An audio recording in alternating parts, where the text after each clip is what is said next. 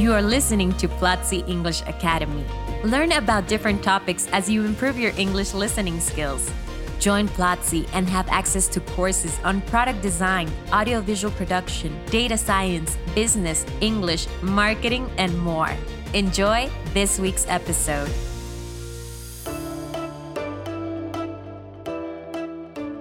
Welcome to Speak English, a podcast by Platzi English Academy. I'm Cesar, one of your English teachers at Platzi. Remember to go to platzi.com slash speak and take this week's free class. Today we have the one and only Jess Harris, Dean of English Academy. Hi Jess, welcome back. Hey Cesar, I'm so happy to be here, and I hope you are too. What are we going to talk about today? Well, in this podcast, I'm also excited, by the way, uh, to have you here. In this podcast, you will have the opportunity to improve your pronunciation as you learn the difference between two vowel sounds, the one you find in the words bird and beard. We're going to be focusing a lot on the first sound, er, as in bird. But before we begin, let's review some of the vocabulary we will use in this episode. All right. The first word is girl, a female child, or more generally, a female of any age. Nice. The second word is learn, to get knowledge or skill in a new subject or activity. The next word is heard, to receive a sound using your ears. Hmm. Next, we have firm, strong and tight. And finally, third, number three as an ordinal number. Remember, first, second, and third. Nice. And our trivia question for this episode is How do you spell the word her in English? Is it H A I R, H E R, or A I R? Interesting. Stay tuned to find out the answer. Jess, let's begin with the words bird and beard. How can I make sure I pronounce them correctly? Well, Cesar, to make the sound er, as in bird, your lips must be slightly rounded and your tongue must be tense in a mid level position, and the tip of your tongue must be curled up a little bit. Bird. Bird. Bird. Okay. The second word, beard, has two different sounds actually. It goes E first and then eared. So beard. Beard.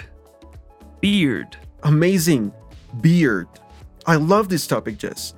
Let's focus on the first sound, which, in my opinion, is one of the most difficult in English. Can you tell us more words that have this sound, Jess? Sure. Some examples are her, mercy, heard, learn, earth, first, third, girl, firm, occur, curtain, and jury. Wow. Not easy. Can I try? Of course. All right, so her, mercy, heard, learn, earth, first, third, girl, firm, occur, curtain, and jury. How did it go? Terrible. no, I'm kidding. It sounded great. Thank you. Let's practice word pairs, shall we? Let's. Everyone listening to the podcast, listen and repeat. First person. Third term.